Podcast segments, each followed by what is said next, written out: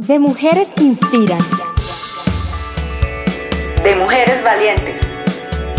De mujeres berracas. De mujeres que luchan. De mujeres que sueñan.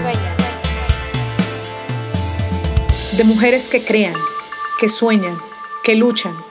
De mujeres. Un podcast de vanguardia. Hola. Soy Paola Esteban, periodista de Vanguardia, el Sistema Informativo de Santander, y quiero darles la bienvenida a una nueva edición de De Mujeres, un podcast de vanguardia para hacer visibles las historias de las mujeres que luchan por hacer de este un mundo mejor y más equitativo. Hoy me encuentro en una muy grata compañía, se trata de la maestra Esperanza Barroso, artista santanderiana muy reconocida y un ícono ya a nivel regional. Maestra, muchas gracias por estar con nosotras. Muy buenas tardes, Paola. La alegría es mía porque tengo la oportunidad de compartir contigo y aquí dentro de las instalaciones de Vanguardia Liberal, que ese es el periódico que es el amor de mis amores. Maestra, cuéntenos cómo se ha sentido además eh, este año que ha sido invitada a diseñar el afiche de la nueva edición del Festival Internacional de Piano, uno de los más importantes eh, de este instrumento a nivel mundial. Bueno, para mí primero que todo fue una sorpresa porque yo no soy una persona que, que esté, que sea hiperactiva dentro del arte, dentro de hacer muchas cosas y muchas cosas no. Entonces, y además yo llevo una vida muy tranquila y muy alejada de, de, no solo del, del, medio, estoy dentro del medio, pero estoy aparte del medio, porque eso, yo voy como por independiente. Entonces no me prodigo demasiado. Y para mí fue una sorpresa gratísima, un honor es muy grande, porque yo nunca esperé que me fueran a invitar. Entonces, cuando me, me dieron la esta, lo primero que hice fue mandarle la carta que me llegó, se la mandé a una amiga que quiero mucho y me contestó que sí, que lo hiciera. Y entonces yo necesitaba como un pase para pasar al otro lado. Y gracias a esa persona eh, dije que sí, porque a mí me da siempre susto al comienzo, yo no soy sobrada. Maestra, ¿en qué se inspiró para hacer eh, el diseño del afiche, que además ha sido muy reconocido y ha, ha sido muy del gusto de los santanderianos? Pues la verdad fue que se conjugaron varias cosas. Primero que, eh, bueno, es el de piano, que era Argentina el país. Segundo, que me acordé de Astor Piazzolla con el que me encanta escucharlo. No soy de música, pero el oído me dice que me, el oído, es, es grato a mi oído. Y además cumplía los 100, o este año se cumplen los 100, los 100 años de su nacimiento. Entonces eran tres puntos y entonces dije Astor Piazzolla. Además él era pianista también, ¿no? Claro. Maestra, hablemos un poco de usted. Cuéntenos cómo se decidió a ser artista. ¿Cómo fue ese momento en que dijo, bueno, yo voy a ser artista? Bueno, yo, yo, yo creo que yo nací con esa, con esa espinita, porque a mí desde pequeñita me gustaba y siempre me ha gustado. Lo que pasa es que soy dispersa y me gustan muchas soy curiosa o dispersa, puede ser como se quiera llamar.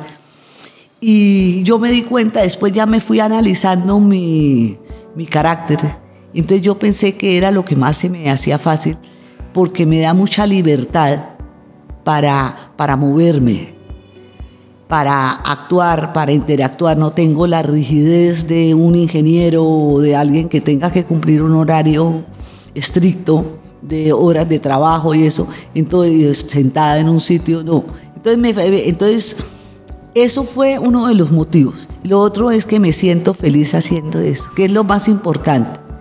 Entonces, yo gozo cuando yo estoy pintando o estoy dibujando o estoy haciendo grabado. Yo soy la persona más feliz que te puedas imaginar. Así hay, dificultades porque le toca a uno pensar mucho, eh, saber qué es lo que va a hacer, pero yo soy feliz cuando lo hago, es lo que más me gusta en el mundo, de las cosas que más me gustan. Maestra, entiendo que a sus papás no les gustaba mucho eh, que usted fuera artista. ¿Cómo fueron esos momentos? Pues lo que pasa es que los papás ven, tienen una visión diferente de la que uno tiene ellos la visión de la experiencia.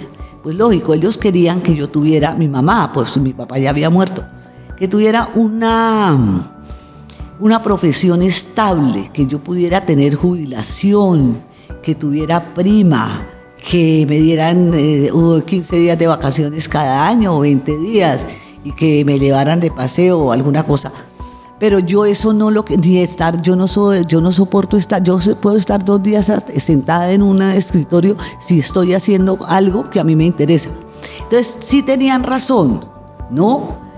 Pero lo que pasaba era que la razón de ellos no era válida para mí y yo preferí el riesgo y la incertidumbre, el no tener pensión, el tener que camelear todos los meses para llegar a fin de mes, para hacer muchas cosas, y más debido a lo que yo hago, no porque todos los artistas sean como yo. Lo que pasa es que los otros son más inteligentes y ellos hacen, eh, son más complacientes y yo no soy complaciente. Yo hago lo que a mí me gusta. Entonces eso es un, es un fallo en mí, ¿no? Porque yo no miro la parte comercial, yo nunca sé cuánto puede valer un cuadro que yo haga, no tengo idea, ¿no? Entonces, esa parte siempre me perjudica y entonces yo hago a veces, cuando necesito dinero, hago otras cosas que no tengan que ver con el arte para no pintar cosas que, me, que no quisiera hacer.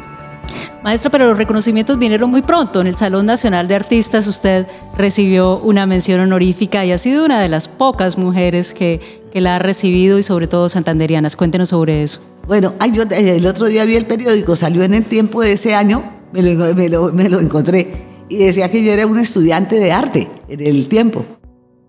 Pues para mí, pues es una, es, es ratificarle a uno, es como una convalidación, como si me dieran el, el, un diploma o alguna vaina, y que me validaron que sí lo que estaba haciendo no estaba tan mal, que no estaba por el camino equivocado.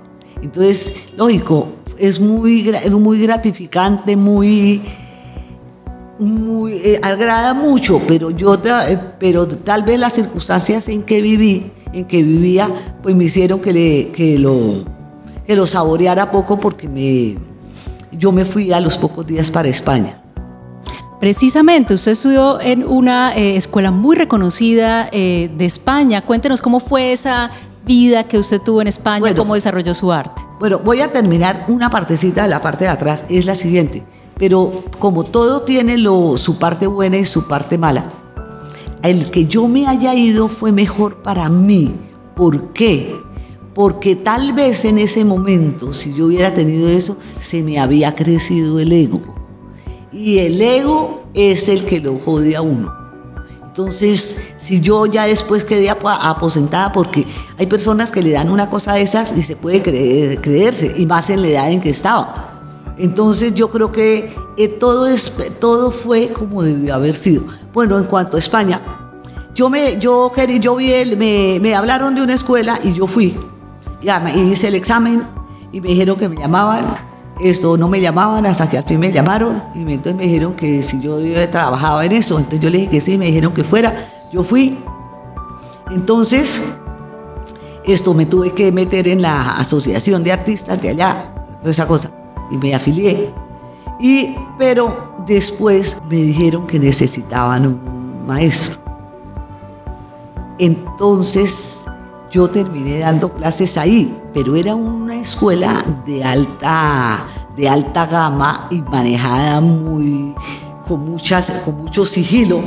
Entonces yo tenía que, yo tengo, hay un documento que yo firmo confiabilidad, de, eh, confiabilidad no, eso que no puede uno decir lo que, lo que, lo que sucede.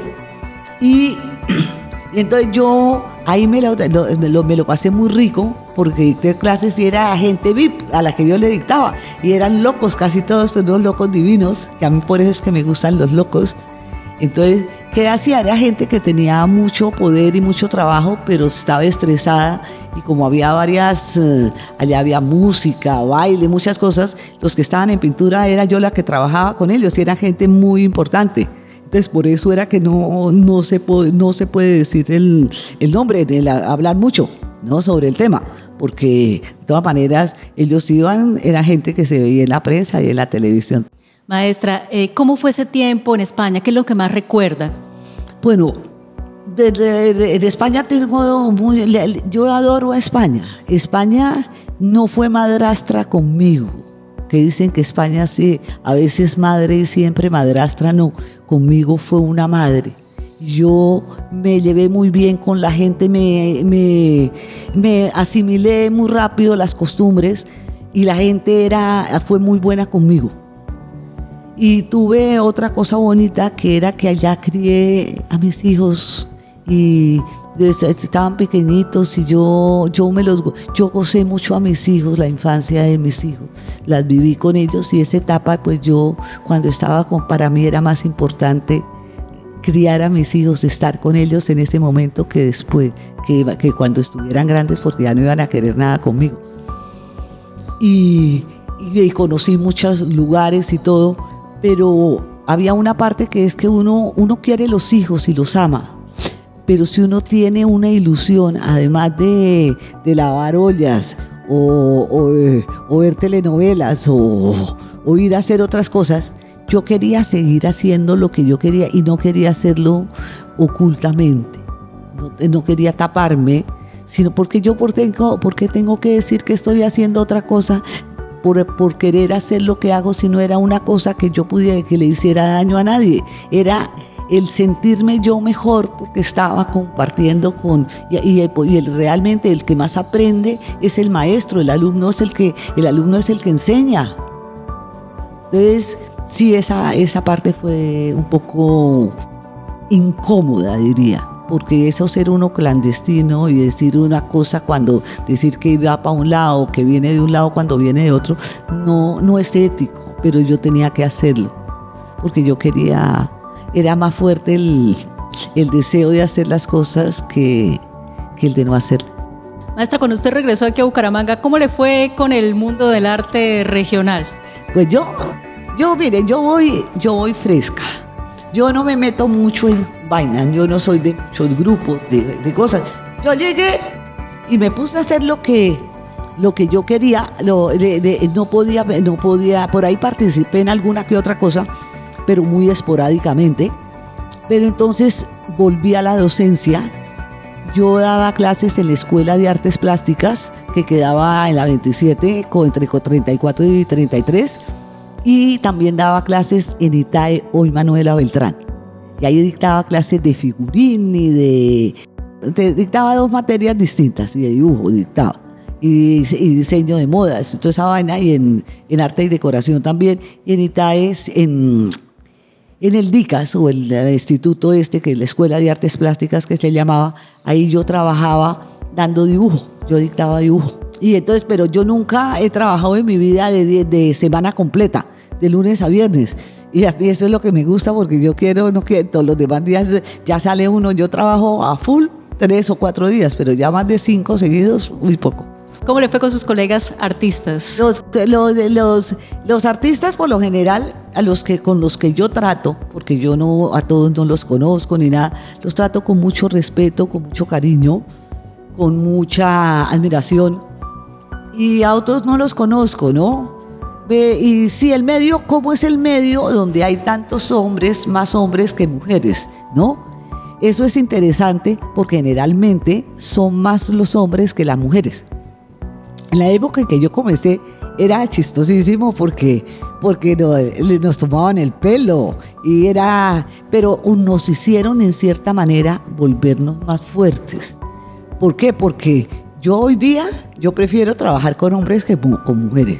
Porque los hombres, de todas maneras, uno tiene que aprovecharse del machismo también. Yo digo, ay, no, eso pesa mucho, eso yo no lo alzo. Entonces vienen y le ayudan y lo tratan a uno bien, ¿sí? pero le tocó a uno saber defenderse, porque si, si, si uno se deja, se, lo, lo, lo, acaban a uno. Entonces, sí es una experiencia interesante en el sentido ya de que aprende uno a manejar la parte, a trabajar con hombres y en trabajos que tienen, y hay retos, ¿no? Porque unos quieren tal cosa y hay un, un ego muy, eh, todo lo que tenga que ver con arte es, es un ego que eh, desbordado, ¿no?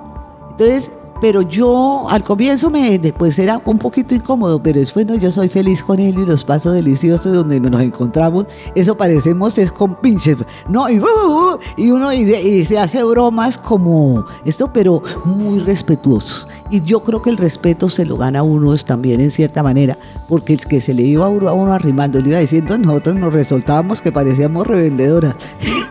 nos cogía miedo. Entonces, le tocaba a uno primero eso, pero nunca tuve problema y yo, yo los adoro. Y yo, todos mis compañeros nos encontramos y eso lo, lo pasamos delicioso y, y jodemos o lo pasamos como si cuando estuviera, cuando estábamos en esa época y las bromas y todo, ¿no? Las hacemos igual. Maestra, ¿cuáles han sido los momentos más eh, difíciles que ha vivido en su carrera como artista? Cuando no podía hacer las cosas que quería. ¿Por qué no podía? Porque te, por por cuestión familiar, porque yo tenía una responsabilidad que cumplir. Y entonces me volaba y podía hacer ya al comienzo, ya podía dar clases, pero yo quería pintar y hacer mis cosas. Y, y entonces es un momento de mucha, de, hay mucho dolor porque uno y como frustración, cuando uno siente que uno quiere hacer algo y que puede hacerlo y, y no lo quiere, quiere y puede, pero a la larga no se puede porque hay otros compromisos que son más importantes, que en realidad eso es muy subjetivo el que sea importante, porque yo puedo pintar en casa y hacer y llevar una casa, ¿no? Pero eso para mí era muy, era muy difícil, no mm, manejaba una tristeza encubierta, ¿no? Porque tenía otras cosas que me daban más seguridad pero prefiere uno a veces a la larga la zozobra de una vida que uno plena que, que la seguridad del aburrimiento y la tristeza. Pero afortunadamente esos tiempos ya pasaron. Sí, sí, porque yo, yo, yo vivo, mira, yo vivo una vida muy modesta. Yo soy, yo, yo vivo en un barrio, un barrio de clase media, yo no me, pero si yo te, si, si no, si se me acabó la plata hoy y, necesito leche, voy a la tienda y le digo que me la, que mañana, que el lunes le pago y me dejan eso. Y yo allá me conocen, es como la mamá de Marcos, de, de, Marquitos y de Jacobo, y yo soy una señora de la casa, pero yo, nadie a mí me, me, entonces yo soy contenta, yo estoy contenta. Bueno, a todo el mundo le gustaría ganar mucho, ¿no?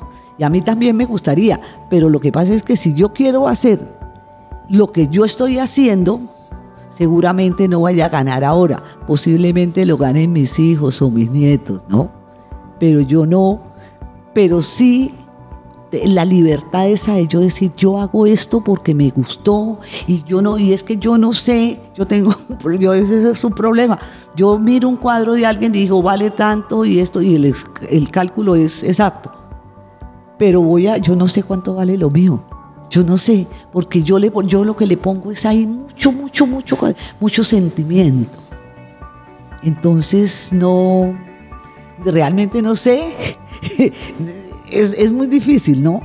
Maestra, el año pasado el Museo de Arte Moderno le hizo un reconocimiento a su trayectoria. Cuéntenos un poco sobre su relación con el Museo de Arte Moderno eh, de la ciudad. El Museo de Arte Moderno para mí tiene un valor sentimental grande porque mi familia tenía una casa más arriba, donde hay hoy día una gasolinera.